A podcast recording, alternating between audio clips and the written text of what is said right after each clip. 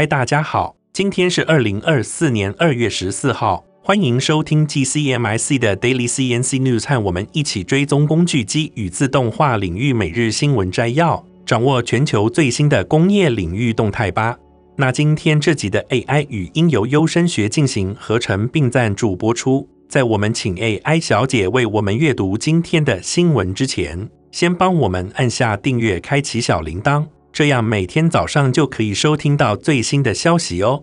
好，那就让我们开始今天的新闻摘要吧。让我们看到第一则新闻，我们将关注日本工具机订单的最新动态。近期，随着中国经济复苏缓慢，日本工具机订单额连续四个月陷入萎缩。接下来，让我们一起来了解详情。根据日本工具机工业会 JMTBA 的统计数据显示，二零二三年四月份，日本工具机订单金额较去年同期大减百分之十四点四，达到一千三百二十六点七三亿日元。这已经是连续第四个月出现萎缩，并且连续第三个月出现两位数百分之十以上的减幅。其中，内需内销订单额下滑百分之二十一点二，达到四百一十九点二六亿日元，连续第八个月呈现下滑。外需外销订单额则下降百分之十点九，达到九百零七点四七亿日元，连续第四个月陷入萎缩。日本媒体报道指出，这一情况主要是受中国景气复苏缓慢的影响。Tsugami 的干部表示，中国市场尚未完全从清零政策结束后的混乱中恢复过来，这也导致了对日本工具机订单的减少。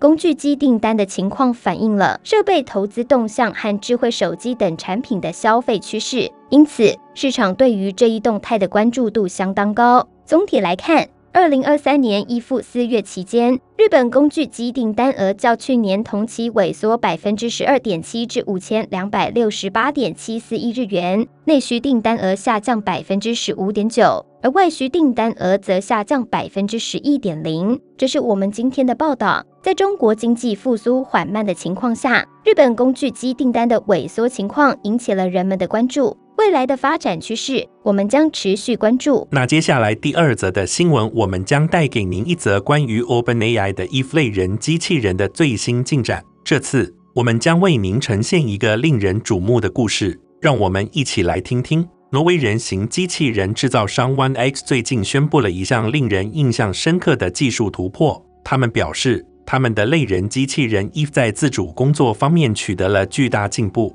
而更令人惊讶的是，这一切并非依赖远端操作或预先编程，而是完全由神经网络控制，以全一倍速度自主执行。去年，OpenAI 为 OneX 提供了晶片，成为了其两千五百万美元额轮融资的一部分。后续的一亿美元 B 轮融资更加凸显了这个领域的重要性。这表明了人们对通用人形机器人的整体兴奋。尽管在过去，这样的概念似乎总是遥不可及。尽管 e 在外观上可能缺乏某些强大的特征，例如没有脚、没有灵巧的人形手，甚至有些像电子宠物，但这并不影响其自主工作的能力。OneX 确实正在开发一个名为 Neo 的双足版本，但对于早期的通用机器人来说，这些功能可能并不是必要的。该公司使用端到端的资料训练方法，让一学习执行多项任务，并根据特定环境进行微调。这意味着他们的机器人可以在仓库和工厂等平坦的环境中执行各种任务，例如捡起东西、放下东西，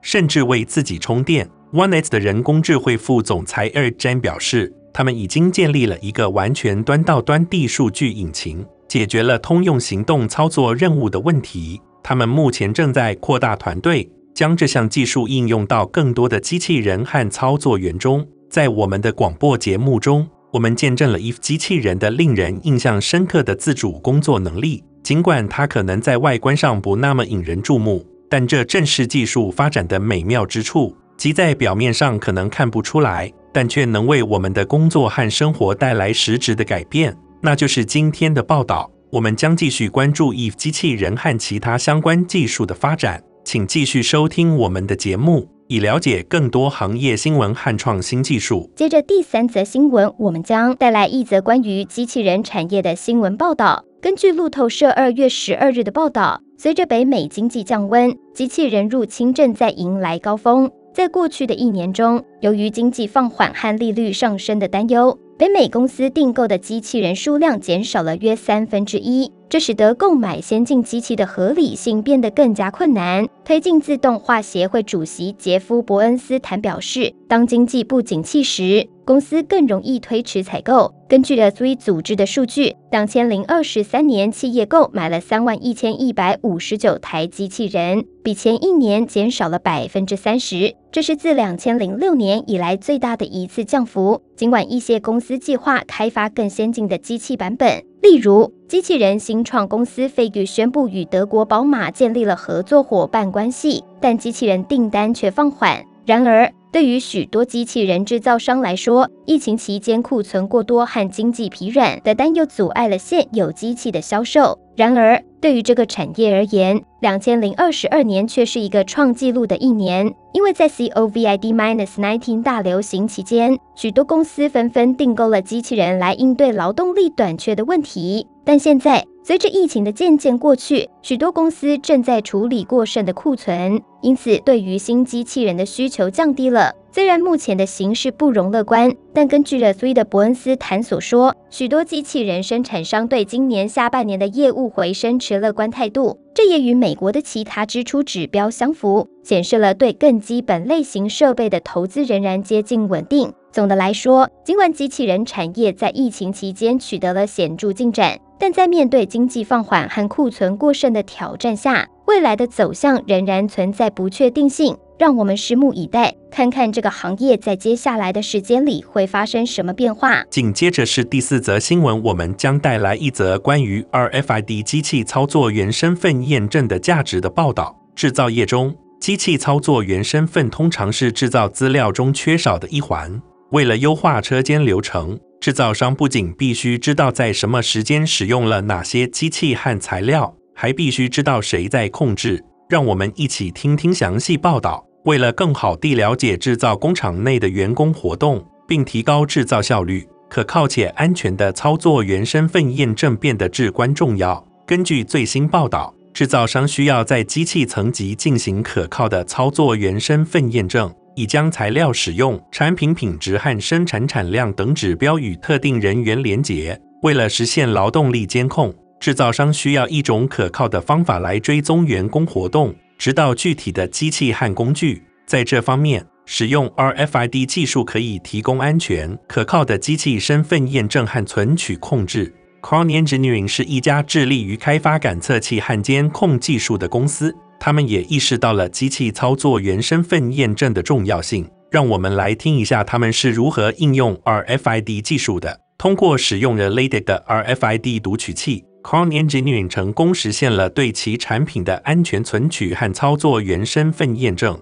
这项技术不仅提高了制造效率，还为客户提供了更安全的工作环境。在智慧制造的时代，RFID 技术为制造商提供了一个有效的工具，帮助他们实现生产流程的最佳化和工厂安全性的提升。让我们一起期待这项技术为制造业带来的更多创新和突破。那最后一则新闻，我们将带您了解一项新的科技突破，让我们能够在实验室中制造人造软骨。是的，你没有听错，这是一项引人瞩目的研究，将为医学界带来重大的变革。现在就让我们一起来看看这个令人振奋的发现。在维也纳工业大学，一个研究团队已经取得了重要进展。他们使用了一种与以往完全不同的技术来制造人造软骨。这项研究结果刊登在《生物材料学报》上。让我们来了解一下具体的方法。研究人员使用了一种特殊的高解析度 3D 列印制成，制造了微小多孔球体。这些球体由生物相容性和可降解的塑胶制成，然后在其中植入细胞。这些球体可以排列成任何几何形状，让不同单元的细胞无缝结合，形成均匀的活组织。这项技术为制造软骨组织开辟了新的可能性。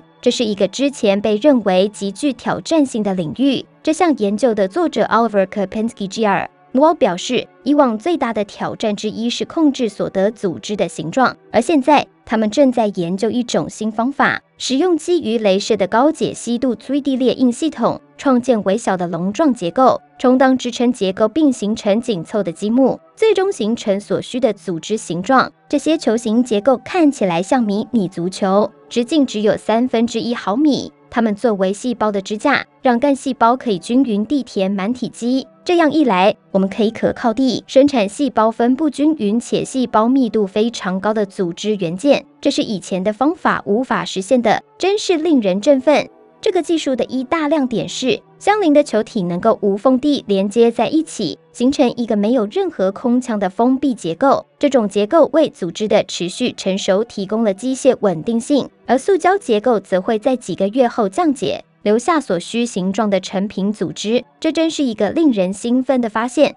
虽然目前的研究主要集中在制造软骨组织上，但研究团队表示，这项方法原则上也可以应用于制造其他种类的组织，例如骨组织。这将是一项具有巨大潜力的技术，不仅可以提高医学领域的治疗效果，还可以改善患者的生活质量。综上所述，这项研究的突破将为医学界带来重大的变革，让我们拭目以待，看看未来会有怎样的发展。这就是今天的新闻，感谢收听，感谢您收看 TCMIC Daily CNC News。本集的 AI 语音由优声学进行合成并赞助播出。工业自动化正在不断的发展，敬请关注我们的节目，我们将持续为您带来最新的科技动态，还有行业资讯。如果您喜欢今天的节目，请给我们一个五星好评或按赞，并在留言中告诉我们。您还想了解哪些其他有趣的新闻呢？